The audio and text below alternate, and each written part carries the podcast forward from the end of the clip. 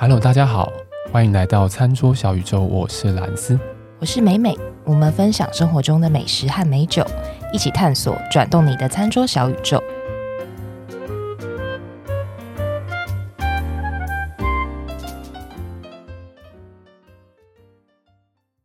好像很久没有录音了，大家好久不见呢。看到麦克风有点害羞，看到麦克风害羞，我没有，我看到你们两个有点害羞。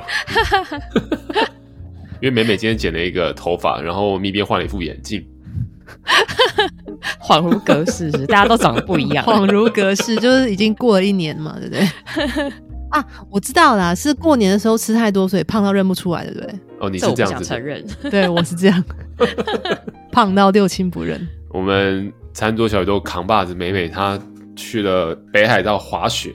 是，我们应该要放一些东西在我们的那个 IG 上面，没有滑雪的英姿，因为我还没有厉害到可以自拍，但可以拍一些好笑的、啊，好笑的也是要自拍啊，就是来不及，我没有办法边滑边自拍。你可以装个什么？他手机被摔坏了，对啊，手机哎，很多人手机不见哎、欸，哦，就蛮要容易不见，对不对？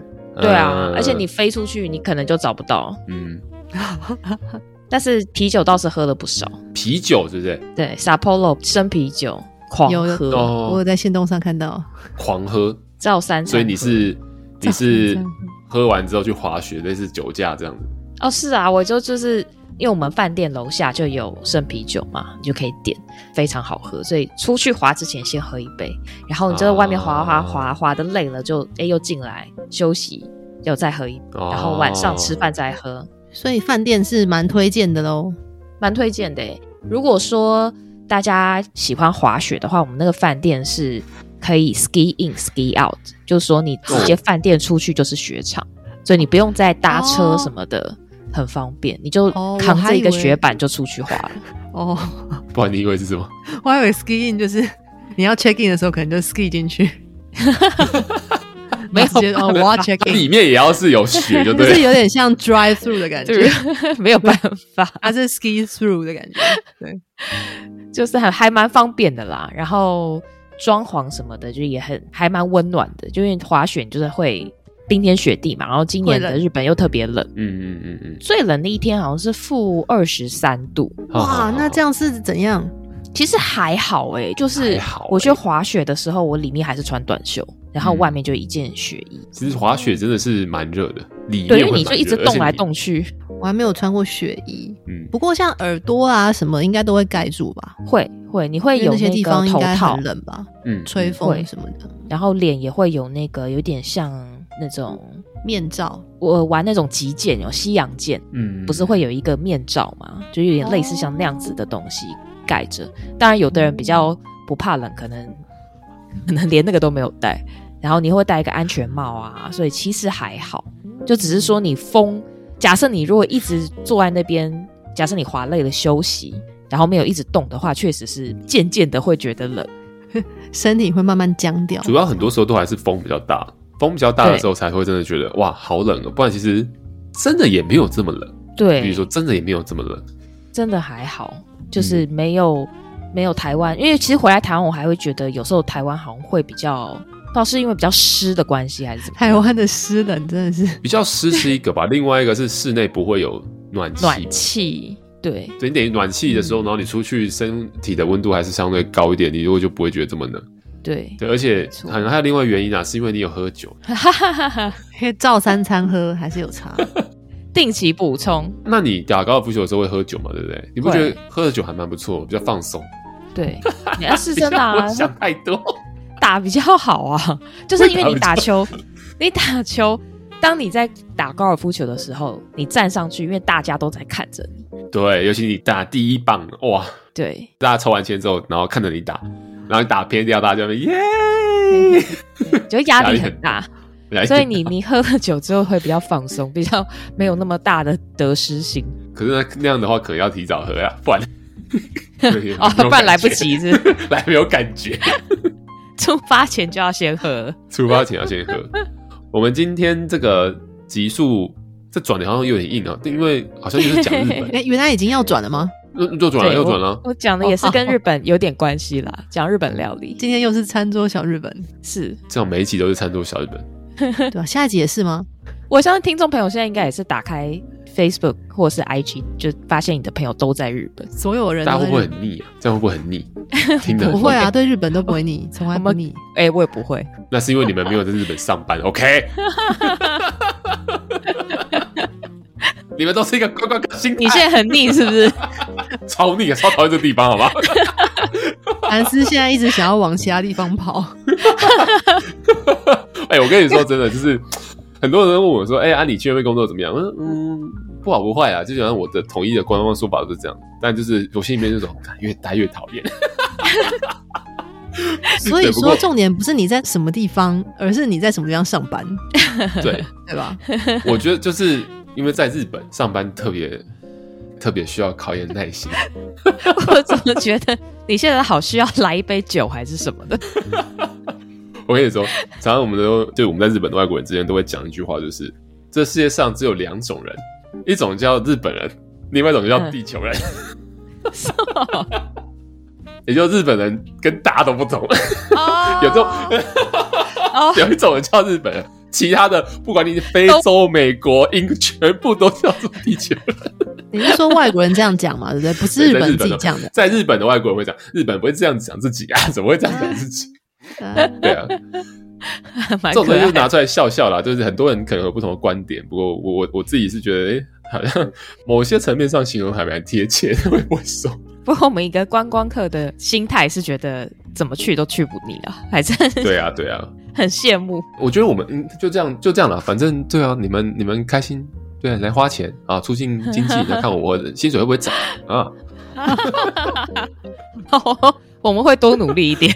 多去几次，为了蓝斯的薪水。对，不过听说好像我不知道，最近台湾的新闻蛮多的，是不是？有一些因为大家开始出国玩，所以有一些跟日本有关的新闻会跑出来，是不是？各种台日文化冲突就出来了。什么订旅馆，然后订了之后没有去，no show，no show。饭店的老板娘就哎很生气啊，又不知道是媒体去采访还是怎么样，就爆出来。然后也有一些说，哎、哦，好像。台湾的观光客去店里面吃那种，比如说拉面，嗯，是两个人去吃，然后但是点了一碗，然后他们两个轮流吃，这样，嗯嗯嗯嗯，然后好像就大家就开始热烈的讨论，说什么有人说是台湾雕啊，然后有人说，哎哎，日本的文化本来其实就跟台湾不太一样，嗯、好像是说他们。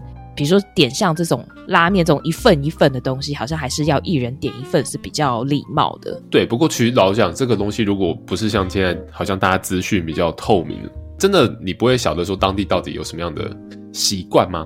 你说我自己在这边这么长时间，很多事情我也还不太知道。就算我只身混在所有日本人中间，但是我很多事情我还是会不太知道。所以可能就这样啦，就大家还是我觉得这件事情好像也没有所谓的对跟错，就是真的是文化跟观念不太一样。啊，如果被大家拿出来讨论，那以后大家可能就会比较知道会是怎么样的状况。那可能也不是这么严重的事情吧，我不晓得啦。我不知道在不同眼人眼中看起来可能有不同的感觉，但我觉得好像我反而比较好奇，就是所以说像洋人他们就不会这样嘛，不会说好几个人点点一碗一起吃这样，只有台湾人会这样。没有，其实还是会。就是会，你其实我真的觉得你很难再去想到说啊，我我我为了要再给店家多一点什么，就比如我两个人，我就是必须要让你赚两个人的钱的这种概念，我觉得这是一个替对方着想的概念。然后这种替对方着想的概念是日本人的一个社会风气里面的一个一环 的一环，就是会去替对方考虑一些事情。嗯，对，所以比如说我最近很常需要帮人家订餐厅，嗯，因为订餐厅也不是我要去。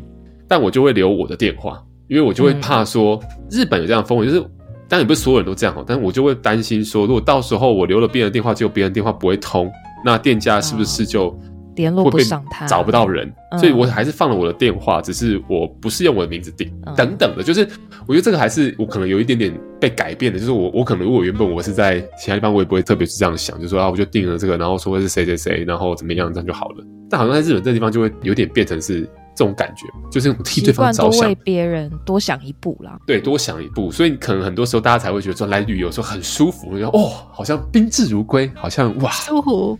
那个字叫什么？omotenashi，就是好像会有一种哇，被盛情款待这样，好像哇，很多地方都面面俱到这样子。其实这个面面俱到也是从我个人的理解，也是从这种替别人着想的心情衍生出来的东西。嗯。对啊，所以你说欧美人会不会？欧美人当然会啊，欧美人会喝点啊什么的。嗯，因为大家觉得说，那、嗯、我今天就是只需要这样子，我就这样子啊。就是可能直觉思考，没想那么多啦。对啊，嗯、所以反正大家知道说，哎，去了哪里之后，就可能要注意点。入境随俗，就尊重对方的文化啦，或者说对啊之类的。解决之道可能就是尽量多去询问，比如说拍照可能也问一下这样。嗯嗯嗯嗯。但我觉得这种事情就是。大家拿出来讨论之后，还好，大家就会慢慢的比较知道说啊，原来有这些不同啊什么的，以后就会注意，也是好事。对，好像也是好事。我们今天要讲这间餐厅呢，呃，原本原本我们一直想说啊，很想要请美美讲这间餐厅，可是她说没办法，那间餐厅是没有认识，是没有办法订，就是没有办法去。对，收客制。对，我们今天又转的很硬。我们如果在节目上面讲一间餐厅是只有熟客来吃得到，那讲的好像没什么意思。对，讲心酸。可能主厨也被一直被讲，所以他就开了一间大家都可以来的餐厅。没错。所以他也在符合台湾的这个饮食大众的需求，做出改变。这就跟我们刚刚说，我们去到人家国家的时候，根据那边文化稍微调整一下自己，对，好不好？哎呀。可以有必要这样转吗？浪费时间，时间一直在走。你看咪咪在剪片的时候又要靠腰，直接开始就好了。你有必要这样子转吗？真的有必要吗？哎、欸，还接的蛮好的，谢谢。所以这间餐厅就是对齐天本二店灯笼门，对七天本哦，登上登登登台阶的登。龙、嗯、就是那个 dragon 的龙，灯笼门。嗯，对，灯笼不是那个提着灯笼的灯笼啊。对，灯笼门它的位置在台北市东区，就在中华东路四段二一六巷。它是有午餐跟晚餐，午餐是固定的十二点半到下午的两点半，吼吼吼，统一时间大家一起开始这样。晚餐的话就有两个时段，第一个时段是晚上的六点到七点四十五分，第二个时段是八点到十点，每周三固定公休。它的消费呢是采用就是无菜单，就是他会师傅他就会自己出整套的料理，然后一个人是三千块加一成。让大家最开心的是，大家人人现在都订得到他的二店，就是他每个月的一号。的中午十二点，他会开放线上预约下一个月的定位，也就是说，大家可以设闹钟，每个月的一号中午十二点要去 inline 上面去订二店的位置。我不知道我们的听众朋友是不是每个人都知道齐天本是哪一间店哦？嗯，呃，齐就是那个寿司那个齐嘛，一个鱼，然后再一个纸的那个齐，天本就是天上的天，书本本，对。然后我们的美美呢有一个称号叫做天本美。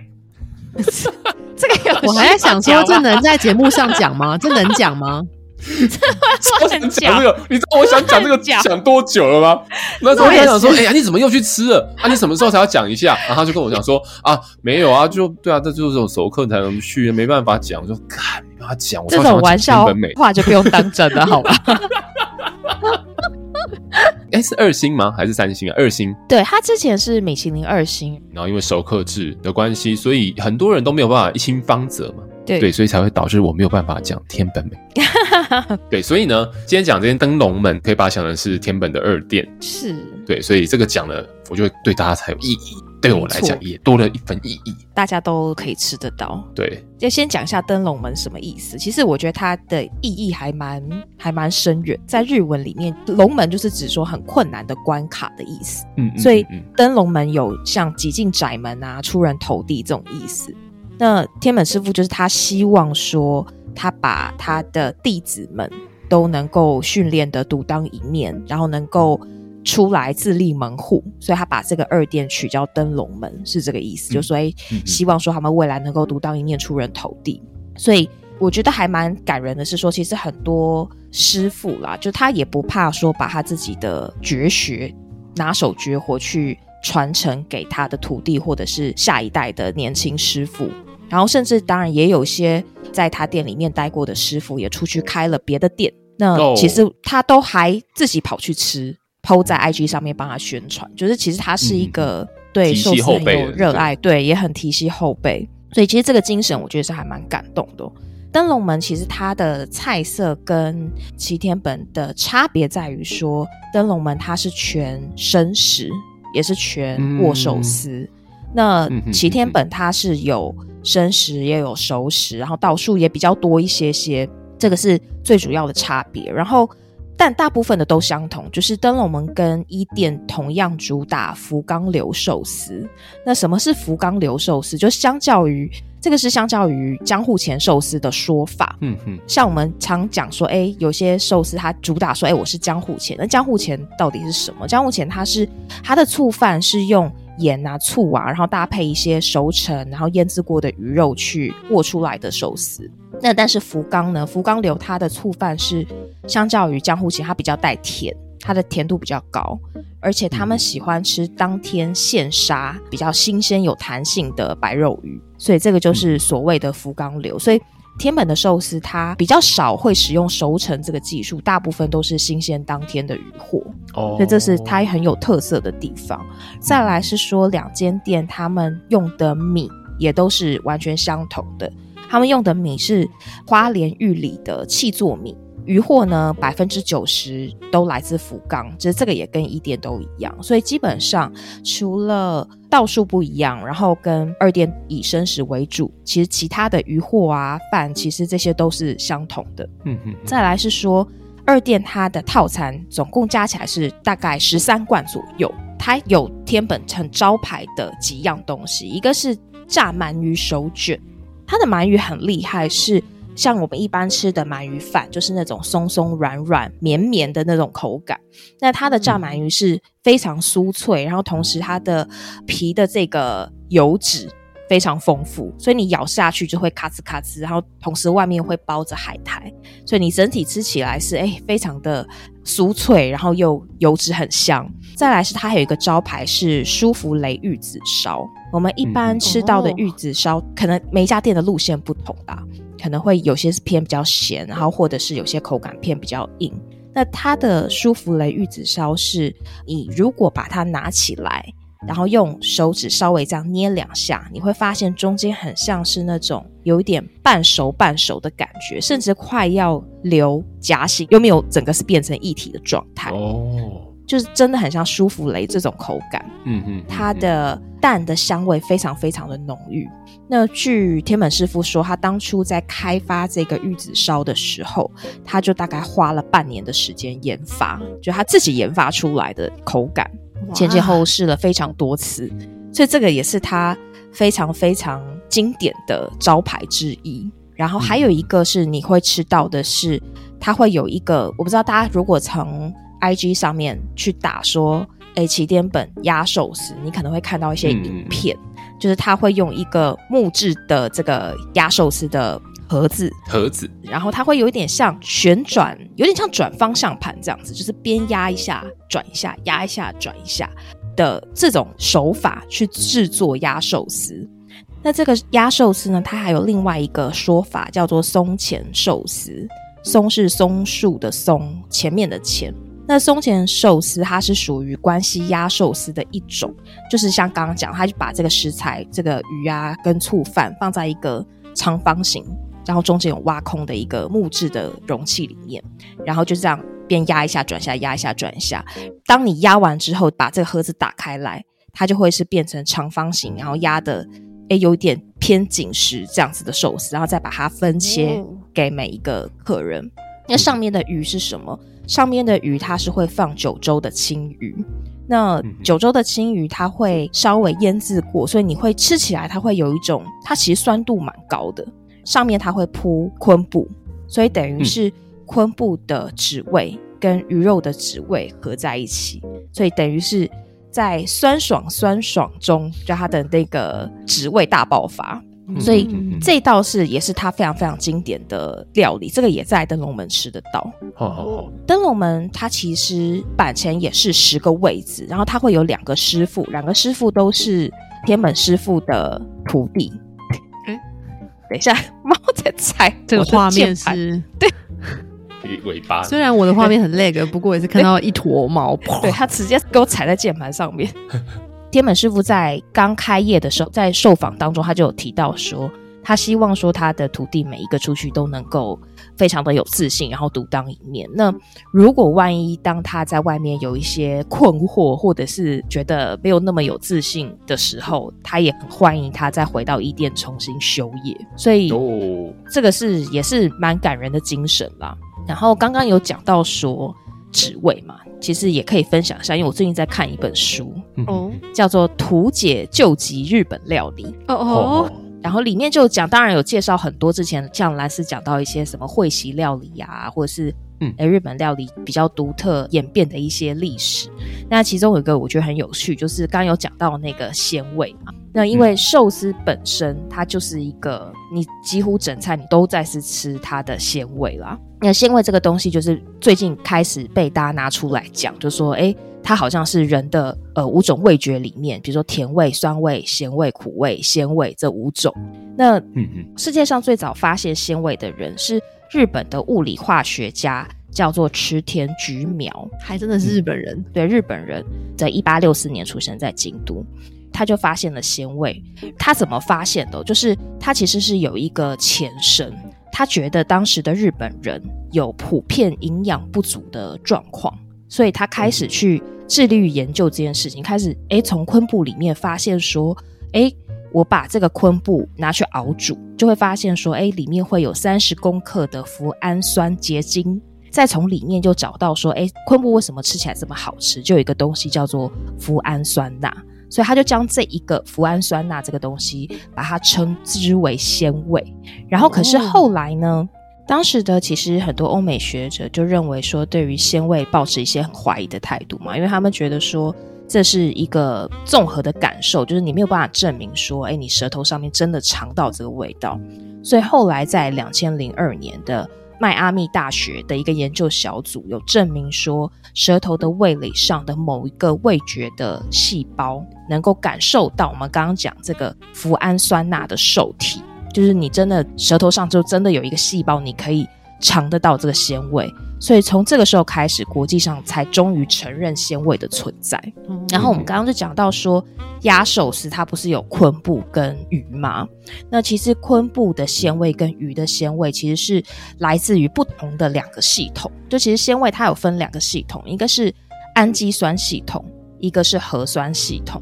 那氨基酸系统它比较常存在于比如说像蔬菜、菌菇，或是鱼啊、虾啊、肉啊，发酵食品比较普遍的会存在这些食物里面。可是像核酸系统呢，它比较常出现在某几个特定的东西，比如说海苔，或者是小鱼干，或者是像鸡肉、猪肉这些。也就是说，如果有一个食物，它里面同时有氨基酸系统跟核酸系统的时候，你就会感觉到这个食物非常美味。所以。很多美味的东西其实都是这两种鲜味的系统加在一起的，所以我觉得这个蛮有趣的。然后还有讲到一个说，如果说家里有小孩子有婴儿的话，你就发现说婴儿他们会很喜欢几样味道，比如说甜味、淡淡的甜味，或者是如果一些咸味，诶，他可能也会喜欢。可是像酸跟苦，通常大部分婴儿是不喜欢的。嗯哼。然后，所以我们从婴儿的反应就可以看出来说，哎，其实人天生是喜欢甜味、盐味跟鲜味的。如果你把一些有带一点鲜味的东西给他，其实大部分的婴儿都是喜欢的。所以这个是一个很直觉味觉的反应啦。所以这也是为什么说像寿司会被这么多人所喜爱。我相信这也是有一种道理的哦。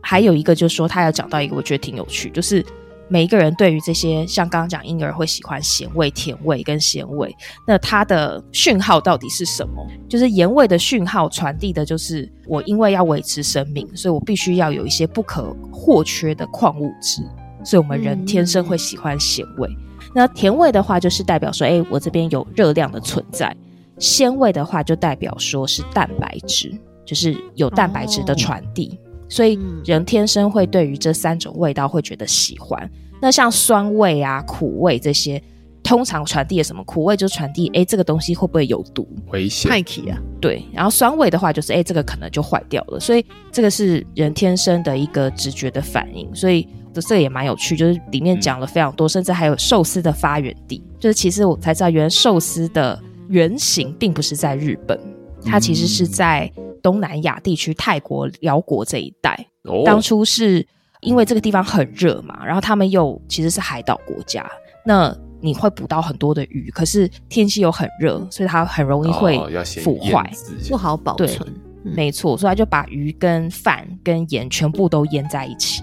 所以这个就是寿司的原型，之后再传到中国，再从中国传到日本。传到日本的时候，大概就是西元差不多七百一十年到七百九十年这个前后。看这本书也是很有趣啊，长知识，就长知识啊。对啊，原本想说寿司一定是日本发明的，或者是从日本开始的，就没想到是从东南亚，没想到还经过中国，对，还经过中国，然后最后发扬光大是在日本。对，然后所以。回到灯笼门，就是其实说真的，它到现在还是没那么好订。但是没那么好订的点也在于说，真的太多人想尝试看看。嗯，我这次去吃，旁边也是坐着很多第一次来的客人，哦，也是吃的很开心。然后，哦，对，还要讲到酒，天本的酒呢，其实一店啦，讲一店，它的酒是可以点单杯的。那单杯的话是一杯两百块。那灯笼门。比较特别，灯笼门是它单杯酒是两百五十块，可是它是整杯的表面张力，oh. 非常大杯，所以第一个给酒给的非常大方，然后第二个是大杯，对，非常大杯。你在说非常大杯的时候，我感受到那个喜悦的感觉，是语调很轻盈。对，你看他倒起来就整个满杯的时候，就觉得哇哦，看到表面张力就很兴奋，对，很开心。同时是呃，师傅他就会问你说你喜欢什么样的类型，他会去帮你选酒。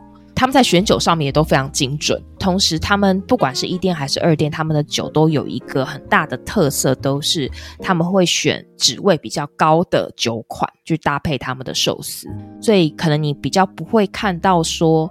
纯米大吟酿啊，或者是一些大家常常听到一些比较昂贵一点的酒款，然后都可能大部分会是以纯米酒为主，就是好搭餐，然后滋味比较丰富，或者是层次比较多元这样子的酒类。嗯哼哼。二店还有一个比较特别，是它不能自己带酒，它店里面的酒非常多种啦，除了清酒之外，它也有果实酒，也有一些软性饮料。如果不喝酒的人，你也可以点一些软性饮料。所以就大家去可以，我还是会建议说，可以多多尝试他们的选的清酒，因为他们选的清酒真的是非常的有他们自己的特色，而且酒款也非常非常的爆炸多，就推荐给大家啦！耶！大家记得每个月的一号的中午十二点，现在已经过了，设闹钟可以三月设定闹钟。现在就闹钟设起来，那我们要确保这一集在三月前有上线，应该可以吧？好，那我们这一期呢，势必要在某月的一号之前上线。是，然后呢，一开始进来听的人，等于说，哦，他可以马上知道说有这件可以。你是说，我就在三十号的晚上上这样子，然后让大家没有马上听的话，你就不知道，就订不到了，就订不到。对，早起的鸟儿有虫吃，这是我妈妈从小到大跟我讲的话。一上线就要听，要不然就要再等一个月。对，然后有人就在下面留言说啊，你都不上线啊，因为我们都不固定时间上线，上你个措手不及。嗯，我跟你讲，灯笼门这一间真的是很好的机会，一个很好的说不定我们听众已经全部都吃过了，八成听众都已经吃过。我相信应该没有很多听众吃过，因为它才十个位置。美美是不是已经去吃十次了？没有，这吃一次。但他已经吃过十次以上的天本了。天本最好吃，烦呢？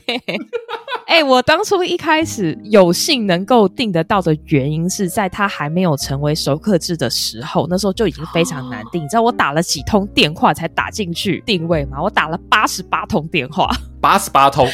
对，因为那个手机上会显示你打几次，这么刚好的数字。对，哇！我狂打，我就是为了吃，我就一直打，一直打，一直打。然后后来终于打进去，说我订到第一次是因为我打了 八十八通电话。那你第二次就变成熟客制了？第一次去我就问他说我可不可以订下一次哦，他就答应。但是那时候他还是也没有把我当熟客，只是说哦好，那就给我一个好，我记得是很久以后的位置，但是我也觉得 OK 啊，我非常开心，就吃到就好了。所以我的开始是这么来的。对，就是大家就知道。道那个美美这个这个就是个启示，就大家要知道说，哎，有志者事竟成。有志者事竟成是一个，另外一个就是说，提早投资，你就可以获得一个更好的未来。然后如果有什么需要买的产品，就找美美私讯她，好不好？可以，可以，可以。或者是你也可以选择投资现在的餐桌小宇宙。哎呀，哎呀，非常好附上附上我们的。刚前面才讲说都没在上线的，还在在要投资，干爹干妈专线，说不定以后我们也变成熟客制啊！听到你去吃那多是天板，他就不会给我们投资了。没有没有，开玩笑开玩笑，真的是很好机会啊！灯笼门，如果。可以变成是一个前哨站嘛，去体验一下，嗯、或者是体会一下刚刚所谓讲到的那种福冈流寿司，对不对？它的它的设立可能比较甜等等的，然后它的鱼用比较比较新鲜等等的，对，所以也是一个很好的机会啦。我觉得大家就是上线的时候，好不好？我们这一次绝对好不好？绝对会在一号之前把这一集上上去。啊，几月一号我们不知道啊，但是绝对会在。看我来设个闹钟。对对对，我们就把这一集上上去。所以假设现在听众朋友，你现在已经听到这一集，那代表你知道吗？那个有虫吃啊，这你应得的，you deserve it，好不好？那如果你真的因为听了我们节目，然后订到的话，也麻烦大家可以给我们一些鼓励，鼓励好不好？支持，对对对，鼓励鼓励，好不好？鼓励好。鼓励就好了，鼓励就好，在我们下面留下说五星评价，谢谢。对，什么形式的鼓励我们都 OK 啦。对，都 OK，都 OK，好不好？大家这个这间去试试看，三千块，我觉得哎，价格还蛮不错的，比起现在哦动辄五千以上的这个台北板前市场，真的是很佛的一个，好不好？然后那个表面张力的酒多点几杯，好，是点一点之后你就收客了。好，好，我们今天在节目里面所讲到的东西都会放到我们脸书及 IG 上面，再欢迎大家去做追踪查看。那记得留给我们五颗星，五颗星。好，那我们就下次再见喽，拜拜，拜拜，拜拜。